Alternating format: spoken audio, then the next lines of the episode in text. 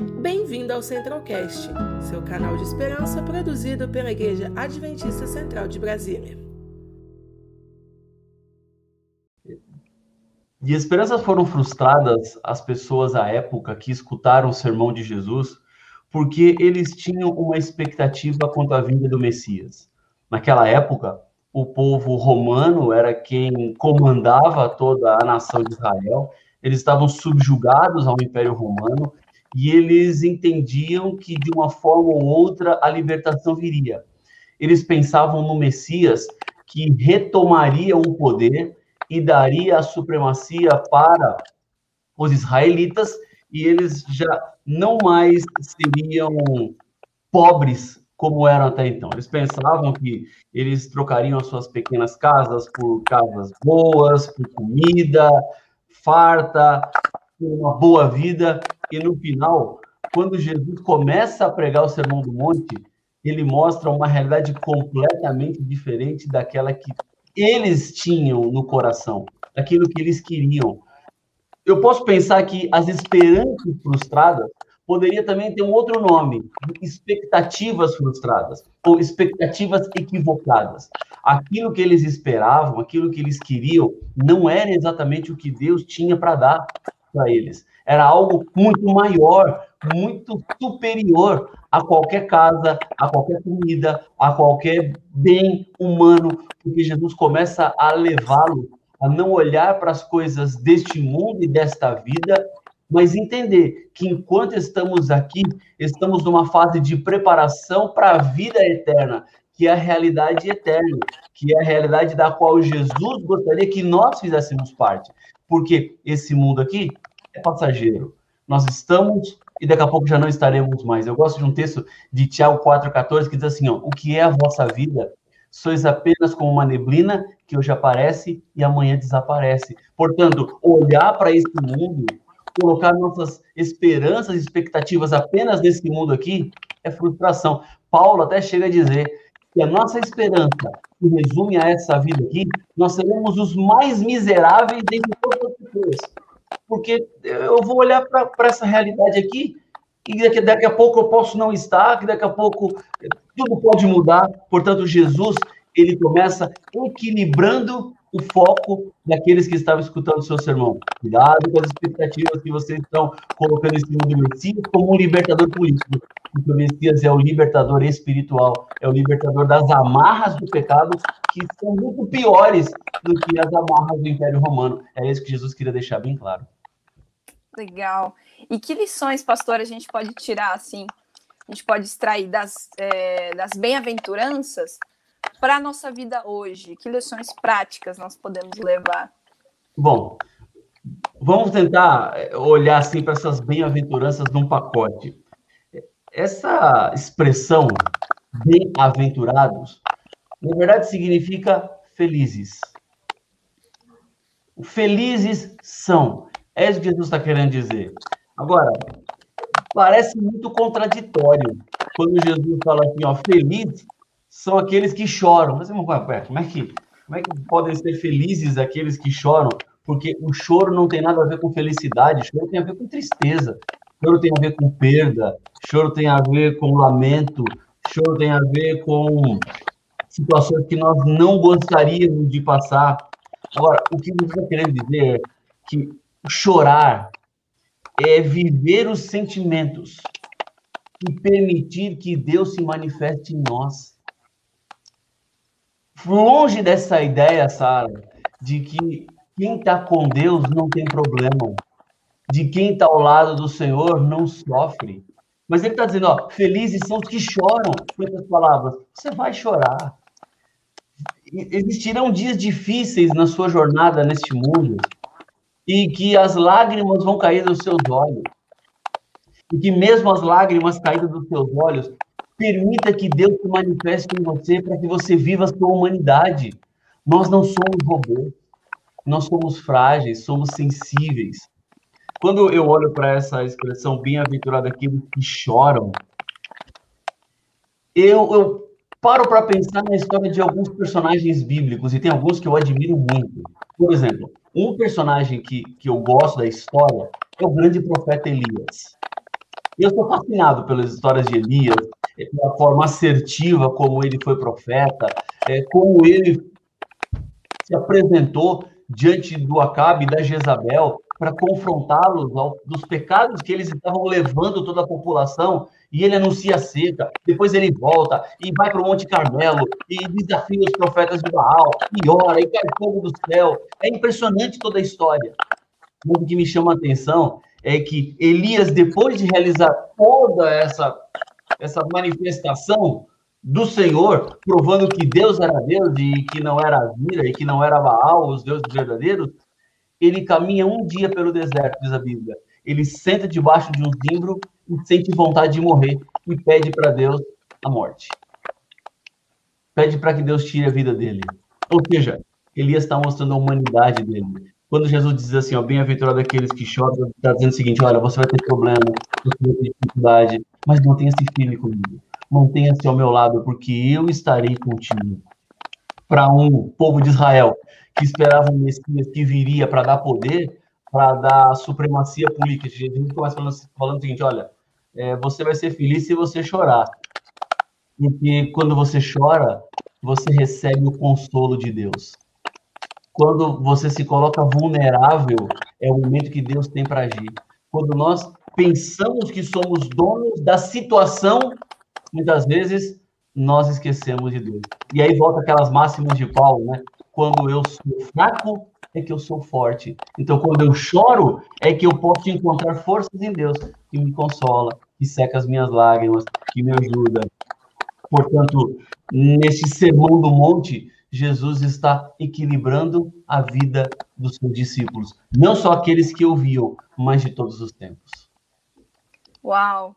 E esse sermão, esse, pelo menos essa primeira parte, né, das, das bem-aventuranças, termina de uma forma tremenda, né? Que imagino que impactou muito é, os, o pensamento dos discípulos naquele momento, com todas as ideias que eles, equivocadas que eles tinham a respeito do reino, que me impactaram muito também.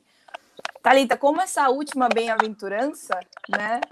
É, bem-aventurados aqueles que serão perseguidos em meu nome, como que isso impactou a sua vida? É, é, é bem assustador a gente pensar assim, né? Porque a gente é, conhece diversas situações em outros países, só que quando a gente para um pouquinho para pensar na nossa situação, a gente é, sente medo, a gente fica apreensivo e, e, pelo menos eu já perguntei, né, se eu estaria disposta a de fato morrer. E esses dias eu estava conversando com, com uma colega a respeito disso, que hoje em dia a nossa geração vive um evangelho muito, muito superficial a gente vive como se a gente tivesse a nossa vida e como se não existisse um mundo espiritual o tempo inteiro em luta, o que é muito grave, porque a gente precisa de fato mergulhar no evangelho, a gente precisa se aprofundar e ter intimidade no nosso relacionamento com Deus. E isso faz com que a gente tenha a real noção de que se for realmente necessário que a gente perca a nossa vida por Cristo, na verdade a gente vai estar ganhando. É, a gente vive um evangelho tão, tão ali no raso, com, com tanto. Não, mas eu, eu consigo resolver, mas é, eu, eu consigo dar. Eu, eu dou conta, eu, eu, eu posso estar à frente, tudo, que a gente é, não consegue imaginar a gente numa situação dessa, sabe? É, principalmente nessa era tecnológica, nessa era das mídias sociais, em que todo mundo tem uma opinião sobre tudo, e na internet, em absolutamente qualquer circunstância, as pessoas começam a atacar. E aí, por exemplo, alguém que, que produz conteúdo, que, que de alguma forma se expõe na internet, é, está sujeito a esse tipo de perseguição. E tem muita gente, conheço muitas pessoas que têm muito a oferecer, que poderiam, de fato, é, espalhar o evangelho através das mídias, mas tem receio do que as pessoas vão enxergar, do que as pessoas vão pensar. Então, a gente acredito que, no geral, só, só temos consciência de fato e, e, temos a disposição de morrer e de ser persegui, perseguido e de enxergar isso como positivo, porque se a gente está ali no, na nossa, na nossa zona de conforto, na nossa tranquilidade, tá, tá, tem alguma coisa errada, né? se, se, se nada está acontecendo, se está tudo muito confortável, a gente precisa desconfiar dessa situação. Poxa, como está a minha vida espiritual, né? Se, se autoanalisar o tempo inteiro, todos os dias, e buscar essa profundidade, sair do superficial e viver inteiramente, literalmente se deleitando no Senhor e não tentando tomar conta da situação, não tentando tomar o controle das coisas, porque como o pastor falou, é, Jesus apresentou ali uma, um evangelho que para eles era, era muito diferente. Só que para a gente hoje também não é tão diferente assim do que eles pensavam. A gente o tempo inteiro está tentando é, tomar ali a posição de Deus em nossa vida. E, assim, é, é como eu falei, né, é, no início, é assustador.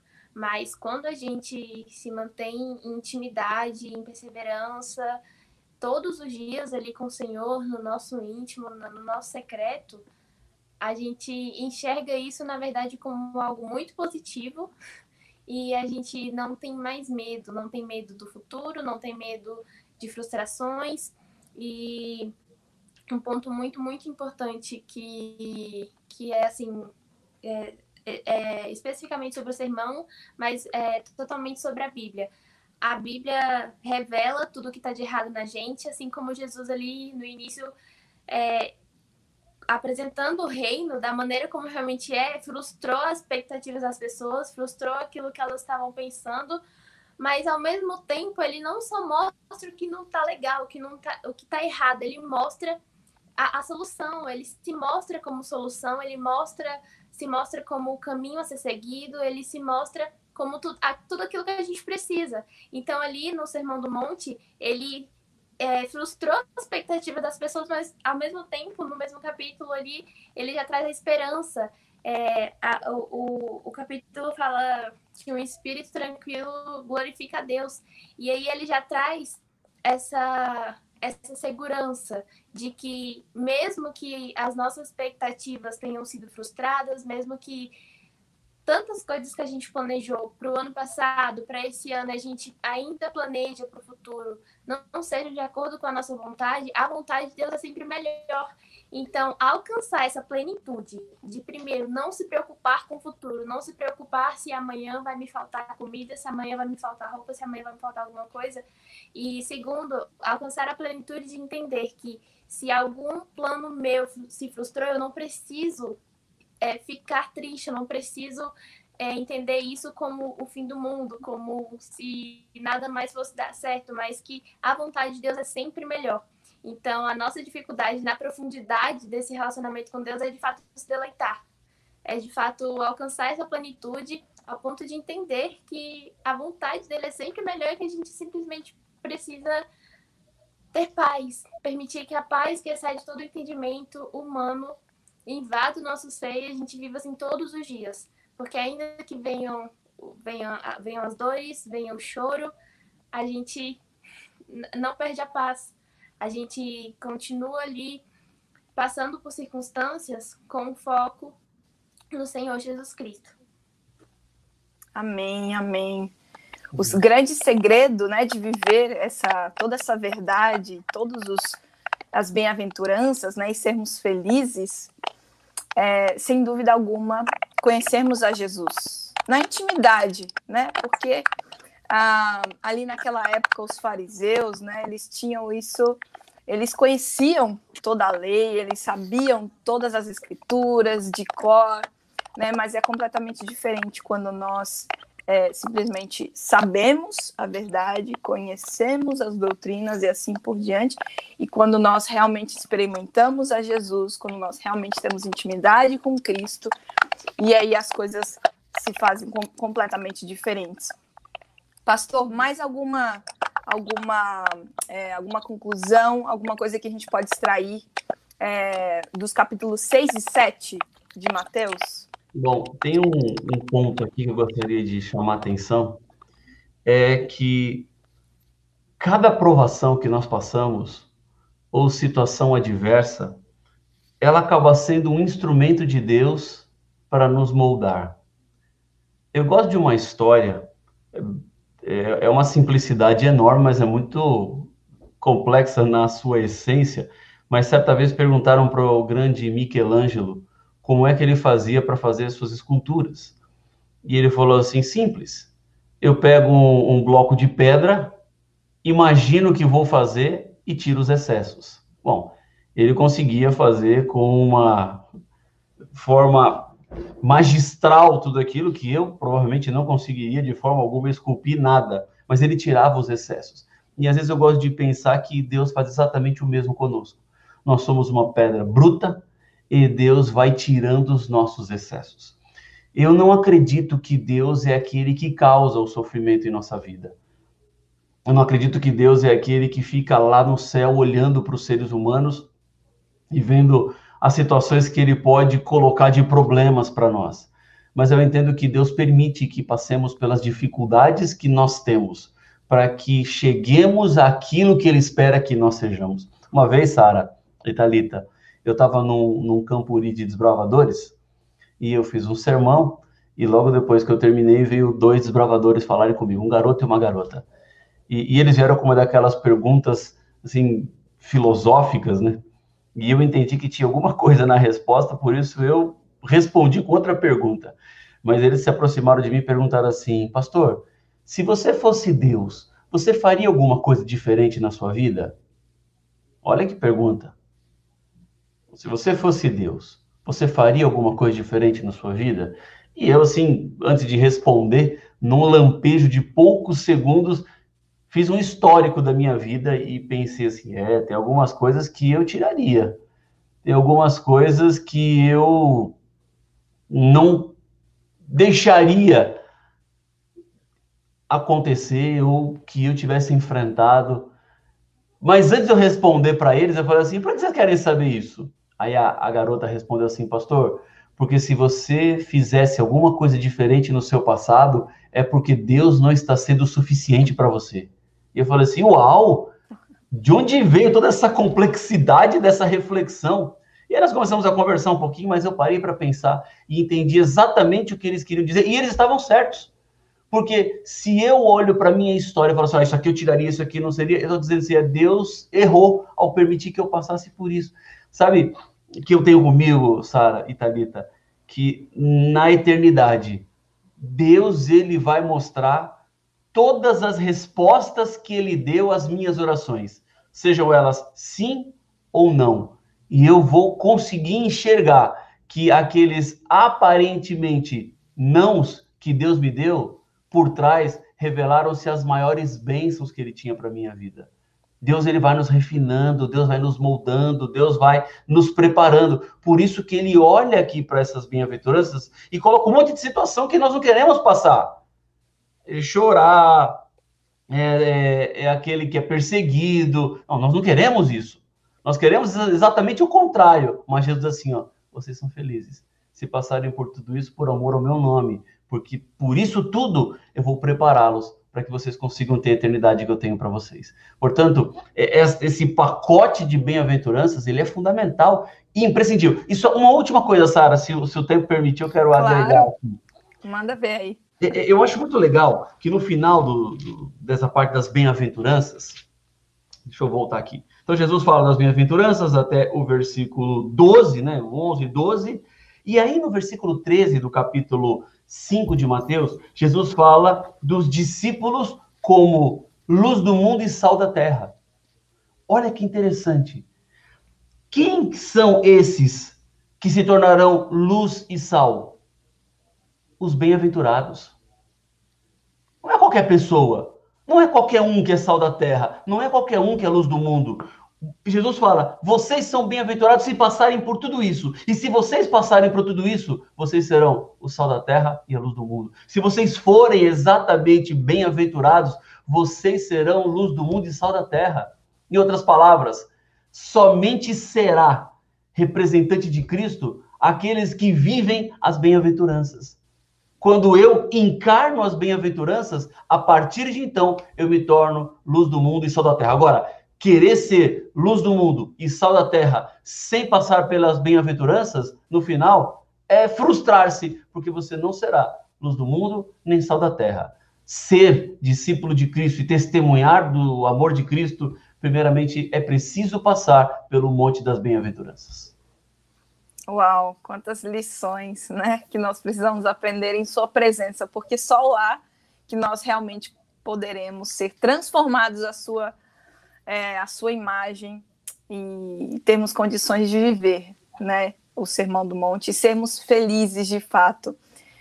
Poderíamos ficar aqui horas falando sobre Mateus é, 5 a 7, mas vamos avançar para o próximo capítulo, capítulo 32, que traz uma história também tremenda, que impactou muito a mim e, e, tenho certeza que impactou muito também em todas as pessoas ali que, que viveram aquela cena, que, que participaram ali daquele momento, porque o povo de Israel, né, queria queria ver ali sinais externos de, de, de Cristo para poder realmente confirmar se, se Jesus era realmente filho de Deus e assim por diante. Então eles eram bastante, estavam bastante incrédulos, mas surge um personagem que nem era de Israel, na verdade era romano, né? Aqueles que, que, que estavam ali reinando, né? E, e subjugando o, o, a nação de Israel. Então, mas ele, ele como aparentemente é, os romanos eles eram, uh, enfim, estavam ali fazendo justamente o contrário, né? Subjugando, é, mas e eles faziam coisas tremendas, né? Contra o povo de Israel. Mas aquele homem com caráter totalmente diferente, inclusive ele ajudava, não é, a, a, a nação de Israel, ajudava ali no templo. E ele traz lições incríveis a respeito da fé. Talita, como essa história mexeu no seu coração? E que lições você trouxe para a sua vida prática? É, aqui, o que mais me chamou a atenção é que esse centurião representa a nossa a nossa pequenez diante de Deus, né? O tempo inteiro ali ele se coloca como não merecedor de se aproximar de Cristo, de receber Cristo em sua casa. E eu vou até ler essa partezinha aqui, porque essa parte realmente mexe muito comigo, que fala assim: o argumento no qual podemos insistir agora e sempre é a nossa condição de total desamparo que torna necessário seu poder redentor. O preço do resgate eu não tenho. A tua cruz prostrado me sustém. Então, é, o que mais me chamou a atenção nesse centurião é que, é, ao contrário do que a maioria pensa, de que de dentro vem o maior exemplo, de, de dentro vem aquele que vai representar melhor a Cristo, ou a nós mesmos, como seres humanos, como dependentes de Deus, na verdade vem o centurião, para, na verdade, ele surpreender todo mundo ali nas circunstâncias, foi de surpresa total. Só que trazendo para a gente, ele representa ali a nossa dependência, ele, ele de fato entende que ele não é merecedor e não duvida em momento nenhum do poder do Criador, ele não duvida em momento nenhum do poder daquele que ele escutou, que estava curando, que estava levando esperança. Ele só ouviu falar, mas ainda assim ele creu, ele, ele acreditou e por diversas vezes na nossa vida ali acontece a mesma coisa. A gente enxerga o poder de Deus, a gente enxerga Deus agindo e ele na frente, num tropeço, numa esperança frustrada, a gente duvida do poder do Criador. É, e aí, trazendo ali para a nossa vida mesmo, quando a gente reconhece a nossa posição de dependentes, de pessoas que, que necessitam totalmente do amor de Deus, que sem o cuidado dele, sem sem o discernimento do Espírito Santo, a gente não vai a lugar nenhum, a gente tropeça e cai a cada tentativa de se levantar e a cada tentativa de fazer certo, é, a gente entende o real valor da cruz, a gente entende o real valor do, do sacrifício de Cristo, a gente, e na verdade eu não diria nem entende de fato, eu diria que a gente aceita, porque esse sacrifício, esse amor a gente não vai entender jamais mas a gente aceita esse amor, a gente aceita esse sacrifício, a gente passa a viver conforme esse sacrifício. Então, porque ele nos amou primeiro, a gente passa a amá-lo através da obediência, através da, da a, e a obediência, né, leva a gente a amá-lo mais ainda. Então, uma coisa leva a outra. Então, o que mais me chamou a atenção de fato foi é, essa representatividade que veio de uma pessoa totalmente inesperada e que nos ensina a sermos totalmente dependentes de Deus e a de forma nenhuma duvidar do poder dele, duvidar de que ele pode tudo e todas as coisas independente da, da nossa condição. Vou fazer uma analogia rapidinho. Eu produzo alguns vídeos para a internet e aí eu estava estudando a parábola do joio e do trigo. E ali no, nos versículos seguintes, dá, a própria Bíblia, né, o próprio Cristo, dá a explicação. Só que eu tive outra é, revelação a respeito, outra, uh, outra percepção, lendo esse, é, é, essa parábola. E ali é, encaixa um pouquinho com o que o pastor falou é, a, a, anteriormente, né? É, quando o, o inimigo veio e plantou o joio junto com o trigo, os servos perguntaram ao dono se ele gostaria que eles arrancassem o joio. Só que o dono falou que caso eles arrancassem, acidentalmente eles poderiam tirar a parte boa também. E é, então a, a, o necessário, o certo a se fazer seria que deixar o trigo e o joio crescerem juntos, para no momento ideal arrancarem a parte ruim e então eles é, conseguiriam preservar a parte boa, conseguiriam preservar o trigo. Por diversas vezes, é, a gente vai passar por situações e Deus não vai nos poupar de um processo dolorido, de um processo que, que vai fazer a gente chorar, que vai fazer a gente sofrer, mas Ele promete que vai estar ali conosco. Então, por vezes na nossa vida, Ele não vai simplesmente arrancar o joio, Ele não vai simplesmente arrancar os problemas da nossa vida, mas Ele promete que através disso tudo, ele vai cuidar da gente, porque tudo coopera para o bem daqueles que amam a Deus, inclusive as coisas ruins, inclusive os problemas. Eles vão nos ensinar, eles vão nos mostrar a graça de Deus. Então, é, quando a gente entende que Deus não vai simplesmente arrancar o joio para que você se livre do problema, mas Ele vai estar com você durante esse processo, Ele está te ensinando a valorizar a colheita. Lá na frente, quando chegar a colheita, chegar o momento de de acabar com todo esse, esse sofrimento, com, com toda essa dor, ele está te ensinando a valorizar de fato tudo aquilo que ele te ensinou durante todo esse caminho. E te prometendo, claro, que onde você estiver, ele estará também, e sempre te auxiliando e te ensinando a todo momento. E se preciso, né, literalmente te carregar no colo. Uau, fantástico, fantástico. Então, o povo de Israel, com mais de 200, 300 profecias a respeito do Messias, não compreendeu, né? Mas aquele centurião que apenas, como, como a Thalita dizia, havia ouvido falar a respeito de Jesus, entendeu que aquele era Deus, Deus ali, né? E somente com uma palavra as coisas poderiam acontecer. Pastor, essa história pode se repetir hoje? Hum, sem nossa dúvida. vida, nossa experiência. Sem dúvidas. Há muitas pessoas que ouvem, mas não creem. E o que a gente encontra nessa história desse centurião era alguém que não estava ligado a Jesus, à promessa da vinda do Messias, não era alguém que esperava, mas a demonstração de fé e o reconhecimento que ele faz sobre Jesus é algo realmente surpreendente, e principalmente quando ele se compadece do servo dele e vai pedir a Jesus que intervenha, que faça alguma coisa, e Jesus fala assim: Não, eu vou lá. Eu falei, não, meu senhor não precisa ir lá. Porque eu mando e as coisas acontecem à distância, então o senhor pode mandar daqui e lá vai acontecer. Olha a demonstração que ele tinha, ou, ou a forma como ele enxergava o poder de Jesus, ou como ele reconhecia a autoridade que Jesus tinha, dizendo assim: olha, eu tenho uma autoridade porque sou um centurião, sou um soldado romano e que tenho comandados debaixo da minha esfera de responsabilidade, mas eu sou pequeno diante do Senhor. Olha que, que demonstração de fé. Eu não tenho o poder que o senhor tem, eu não tenho a força que o senhor tem. Ele reconhece, então, que ele não era digno, ele não confiava na própria bondade dele. E com isso ele se apega a Cristo como aquele que poderia fazer realmente o milagre, aquele que demonstrava o poder.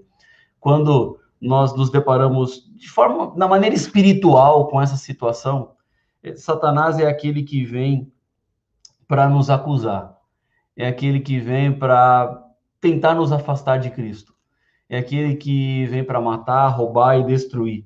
Ora, Cristo é aquele que veio para nos salvar, é aquele que veio para que olhemos para as nossas dificuldades, olhemos para as nossas limitações e para a nossa pequenez, mas confiemos que ele é suficiente para nos salvar. Porque o centurião romano olhava a sua limitação, mas ele buscou a ilimitação de Cristo. O mesmo deve acontecer conosco. Olhamos para as nossas fraquezas e buscamos a força em Cristo. Olhamos para as nossas debilidades e procuramos a restauração que é possível em Cristo. O centurião mostrou o caminho. E agora cabe a todos nós trilharmos aquilo que ele deixou como pegada, porque em Cristo eu posso encontrar a suficiência diante da minha insuficiência. Perfeito. O capítulo ele finaliza com uma pequena história, também muito impactante, é, onde o poder de Deus se manifestou tremendamente. Né? Jesus estava ali caminhando em direção à cidade de Cafarnaum e estava acontecendo ali um, uma cerimônia fúnebre, né? Uma viúva é, que tudo que ela tinha era ali o seu filho e o seu filho estava ali naquele caixão e todas as suas esperanças, né? Imagino que agora ela não tinha mais nenhum apoio. É, e Jesus vem, toca naquele caixão e o poder de Deus passa para aquele menino, e aquele menino desperta e todas as pessoas ficam completamente assombradas, porque antes eram lágrimas de choro, agora se transformaram em lágrimas de alegria. Como é, como nós podemos, Talita, para a gente já e pode ser também as suas suas últimas palavras e depois o pastor pode finalizar para a gente ir, caminhando para a conclusão. É, como nós podemos extrair dessa história um conselho para nós hoje, até porque nós estamos vivendo em um momento de pandemia.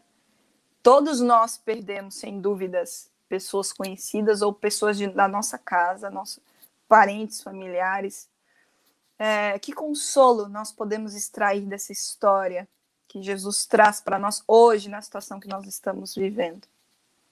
É, como o pastor citou, é que Deus é suficiente e que ele tem as chaves da morte e do inferno.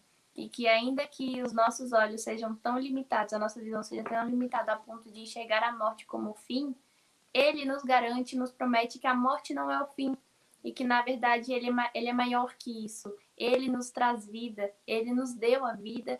Então, ainda que venha os dias de luto, ele é a nossa esperança, ele é, é, em quem a gente pode se agarrar, ele é o nosso consolador. Então, é, ali, da mesma maneira que aquele povo, naquele momento ali, teve, é, tiveram as lágrimas transformadas de, de lágrimas de dor para lágrimas de alegria, é o que acontecerá com a gente futuramente, e não só futuramente, mas agora também. Se a gente de fato se deleitar no Senhor, a gente vai conseguir encontrar graça em cada dia, no, nos dias bons, nos dias ruins, nos dias de, de em que a gente estiver enfurecido, a gente encontra graça. A intimidade com Deus no, nos ajuda a enxergá-lo a todo momento, a enxergá-lo em todo lugar, a enxergá-lo em todas as coisas. E, inclusive, a enxergar até mesmo a dor como algo que pode ser positivo para a nossa vida, porque, não, repito, tudo coopera para o bem daqueles que amam a Deus. Então, se a gente se agarrar em Jesus Cristo e manter essa intimidade, manter essa esperança, essa fé nele, a gente consegue sempre, a cada instante, é, não, não, a gente consegue não duvidar simplesmente isso, a gente consegue não duvidar de Cristo, a gente consegue não duvidar do poder dele e não enxergamos mais a morte como o final de tudo, né? Eu lembro que quando eu, eu perdi meu avô para o câncer, pouco antes da pandemia, e naquele momento eu estava totalmente sem esperança. E tempos depois que eu tive o meu encontro real com Cristo, no meu pessoal, na minha intimidade, o luto se transformou apenas em saudade e na esperança de que um dia eu vou ver o meu avô novamente. Então, isso se tornou, é, de alguma forma, um conforto. Eu não, sinto, não senti mais a dor do luto como algo que estava me tirando todas as minhas energias. Eu senti apenas saudades de alguém que eu vou ver novamente. E isso me conforta todos os dias, e principalmente nesses tempos em que muitas pessoas viram a morte de frente, né? É, a, a, além de terem visto pessoas morrendo, ficaram doentes também, enfrentaram esses momentos e tiveram medo de morrer. A gente nem sequer precisa ter medo de morrer, porque ele já venceu a morte também. Então, se a gente se agarrar em Cristo e se deleitar nele, a gente simplesmente enxerga o mundo de maneira totalmente diferente. E as nossas limitações, a, nossa visão limitada, é, na verdade, transformada pela visão do Espírito Santo, que nos faz enxergar além. A gente deixa de andar olhando para o chão, olhando para as circunstâncias e passa a olhar, andar olhando para o céu, olhando para o nosso alvo, que é Jesus Cristo. Amém, amém. Maravilha. Pastor, suas últimas palavras para a gente. Bom, quando eu olho para essa história da ressurreição do filho da viúva de Naim, eu encontro um Jesus que também é tocado pelas nossas tristezas. Ele se compadece das nossas dores. Ele sente o nosso lamento e, e conosco ele sofre conosco ele chora. Eu não vejo um Deus indiferente quando nós passamos por situações difíceis, mas um Deus que se compadece de todos nós. Um Deus que sofre ao meu lado, um Deus que não está lá no céu, distante, apenas olhando o que acontece aqui, mas é um Deus que está interessado em atuar aqui, em agir aqui. É bem verdade que enquanto estamos aqui teremos dificuldades, teremos problemas e vamos conviver com o problema da morte. Nós vamos passar por momentos de luto, vamos passar por momentos de perdas, e, e todos nós passamos a perda. A Talita passou uma perda recente, eu já perdi meu pai, e quando a gente perde o pai, parece assim que você é a próxima geração, né? Para assim, e agora? Eu já não tenho mais aquele que me deu a vida, a minha ascendência direta, e você vai se sentindo sozinho nesse mundo, mas ao mesmo tempo você entende que Deus está por você, que Deus é contigo, que Ele luta ao seu lado e que Ele ama e se importa com todos nós. Por mais que passemos pela morte aqui nestes dias que vivemos no mundo, a certeza e a esperança que temos, como a Thalita muito bem frisou, é de que a morte um dia encontrará a sua morte. A morte terá o fim. Jesus, ele terminará com a morte quando devolver a vida àqueles que foram fiéis a ele e que ressuscitarão e que se unirão aos salvos e todos subiremos ao céu para estarmos para sempre com Jesus. Lá não haverá mais dor, não haverá mais tristeza, não haverá mais lágrimas, esse é o convite da graça que ele nos faz. Hoje, a morte ainda é uma inimiga, mas é uma inimiga que será vencida, porque ela já foi vencida, em realidade, na cruz do Calvário. Ela só será exterminada de uma vez por todas para que tenhamos a vida eterna. As mesmas palavras poderosas de Cristo no passado para ressuscitar o filho da viúva de Naim são as palavras poderosas que ele tem para nós hoje e que tudo isso está à nossa disposição, se tão somente aceitarmos Cristo como o nosso Senhor e Salvador pessoal. Às vezes as pessoas me perguntam assim, pastor, o que eu tenho que fazer para aceitar Jesus? É muito simples, é só aceitar. Não tem nenhum caminho difícil, não tem nada complexo, não tem que fazer nada, é só aceitar. É só dizer, eu aceito, eu quero, eu desejo, e Cristo vai ser uma realidade na sua vida, assim como ele tem sido na vida de tantas pessoas, ele vai fazer diferença para você também. Amém, amém. Glórias a Deus por tantas reflexões maravilhosas. Amém. Glórias a Deus. É, eu gostaria de, apenas antes da oração, mandar um abraço aqui para o pessoal que está conectado, Nélio Queiroz, o Antônio, que estão aqui desde é, do primeiro momento com a gente, a Suzy, a Ana Rita, muitas pessoas deixando seus pedidos de oração, sabe que nós temos é, um ministério de oração. Então, deixe mesmo seus pedidos aqui no chat. Nós iremos orar por você. Nenhum pedido vai ser deixado aí em vão, tá certo? E, e gostaríamos de orar, né, por você que está aqui, a Karen, Francisca, que bom, que bom que você está aqui. Não se esqueça de compartilhar.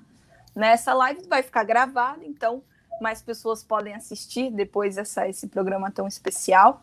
Se você ainda não é inscrito no canal da nossa igreja, se inscreva, ative o sininho para você não perder nenhuma notificação quando os programas eles vão ao ar, tá certo? E não deixe também de curtir esse vídeo, tá bom? Pastor, o senhor pode é, finalizar com uma oração, já lembrando dos pedidos mencionados e para que toda essa reflexão que nós fizemos, né, possa realmente se tornar viva no nosso coração, na nossa vida. Vamos orar então. Senhor Deus querido Pai nosso, obrigado por que o Senhor esteve comigo, com Sara, com Talita, essa conversa tão boa que tivemos logo pela manhã, onde testemunhamos da graça, do teu amor, da tua bondade e que esperamos que ela também inunde o coração de cada pessoa que esteve conosco aqui ao vivo ou que vai acompanhar esta nossa transmissão em diferentes momentos. Alcança cada coração. Manifeste o teu poder. Manifeste a tua graça. Há pedidos que foram colocados aqui diante do Senhor e que os depositamos diante do teu trono de graça, sabendo que o Senhor é suficiente para nós, que o Senhor olha por nós e cuida de cada um. Portanto, abençoa o nosso dia, os nossos afazeres, as responsabilidades que teremos, que as lições aqui discutidas e conversadas continuem ecoando no nosso coração, onde quer que estejamos, onde quer que formos, é o que eu lhe peço no nome de Jesus. Amém. Conheça também nossos outros podcasts, Centralcast Sermões e Centralcast Missões. Que Deus te abençoe.